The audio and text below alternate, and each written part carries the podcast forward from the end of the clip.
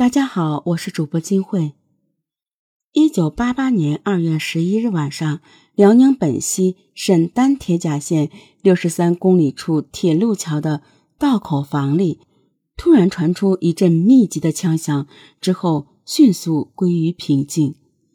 等听到声音的铁路职工赶过来时，发现两名守卫武警和一名工人倒在血泊之中，武警配备的一支。五六式冲锋枪丢失，警察对现场勘查后认定，这是一起恶性夺枪杀人案，凶器就是守桥武警携带的五六式冲锋枪，但配枪是空枪，没有子弹，说明歹徒使用的子弹应该是其自带的。现场没有搏斗痕迹，也就是说，三名死者是在毫无防备的情况下中弹死亡的。而武警站岗非常警惕，绝不可能让一个可疑人员任意走到身边，更别说给他机会取枪装弹再杀害自己了。警方据此推断是熟人作案，将排查重点放在死者的人际关系上。但这个道口房作为一个中转点，平时来往的工作人员多且杂，排查难度不小。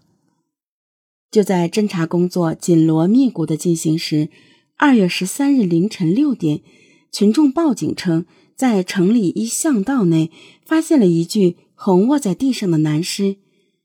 他开始以为是谁喝多了，好心上去查看，却看到地上已经冻结的大片血液。现场在一所有院子的平房门口，死者是名老年人。胸部有个明显的子弹贯穿伤，院门虚掩，警方持枪进入，未发现嫌疑人踪迹，却在院内又找到两具年轻男尸，其中一人脑浆迸裂，死状很惨。随后对房屋的搜索也没有找到嫌疑人，而是再次出现一男一女两具老年尸体。勘查得知。这五人都死于五六式冲锋枪，警方立即将其与道口枪支被抢案联系在了一起。走访证实，屋内被杀的两个老人是这家的户主，男的姓左；院儿内被杀的两个年轻人，一个是左家的独子，一个是邻居家的孩子。门口的男尸则是左家对门一个老年邻居。奇怪的是，法医的报告显示。左家老两口和院内的年轻邻居是在十二日晚上十二点左右被杀的，左家独生子和门口的老人则是十三日凌晨四点左右被打死的，前后相差了四个小时。也就是说，歹徒先杀了三人后没有立即逃走，又等了四个小时，才杀了左家独子和老邻居，这显然违反常理。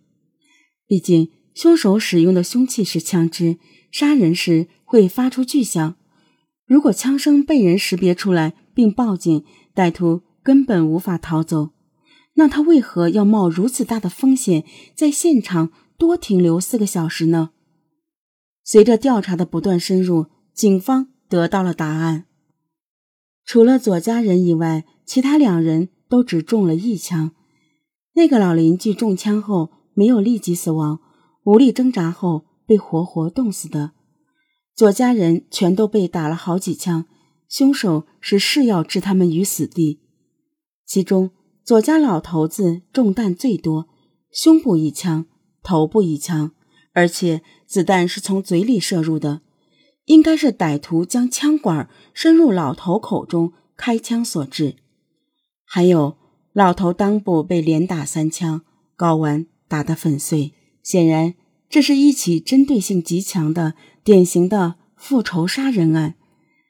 给案件定性后，侦查方向也就明了了。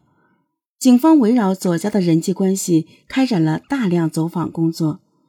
邻居们反映，左家老头子经常骂人，左家老太太嘴巴也比较损，夫妻得罪了不少人，大家颇有怨言。但不至于为了这点鸡毛蒜皮的小事生出灭其全家的心思。左家儿子在工厂上班，也没有和同事结什么大仇大恨。最后的线索竟然出自左家的另一个人身上。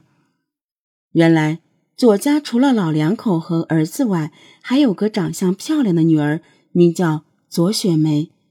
左雪梅是本溪二药厂的工人，平时都住在厂里的宿舍。家里出了这么大的事，警方按理得马上找到他。遂打电话去药厂询问，药厂说左雪梅昨天从宿舍离开后。就一直没回去。左家三人遇害，唯一逃过一劫的左雪梅不知去向，这不由得令人猜想案件的发生与左雪梅有莫大关系。接下来对左雪梅人际关系的调查，让刑侦工作取得了重大突破。左雪梅的舍友告诉警方，铁路本溪车务段工人秦家明有作案嫌疑。秦家明本来是左雪梅的男朋友，长相不错，和左雪梅很般配，但其性格比较急躁，做事冲动。秦家明和左雪梅谈恋爱期间，几次分手，又几次复合。有一次，秦家明带着匕首到宿舍找左雪梅，说如果她不同意复合，就当场死在左的面前。左雪梅舍友认为。秦家明可能最近又被左雪梅拒绝，一怒之下杀了左家全家。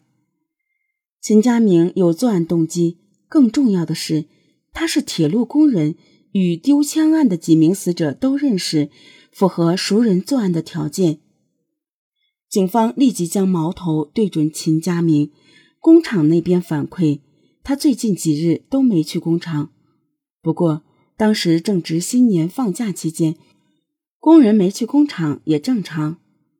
车间主任听说秦家明涉嫌杀人，还帮其开脱道：“这小伙子脾气是差了点，但人品不错，在工厂几年都乐于助人，没做过坏事，不至于因为谈恋爱失败就去杀人全家。”秦家明到底是不是杀人凶手？找到他一查便知。可这人像是突然失踪了般。毫无音讯，无缘无故的消失，增加了秦家明的嫌疑。警方一边加大搜寻力度，一边向社会征集线索。二月十七日中午，本溪县偏岭乡供销社营销员曹忠臣向警方报案称，他的好友秦家明可能持枪杀了人。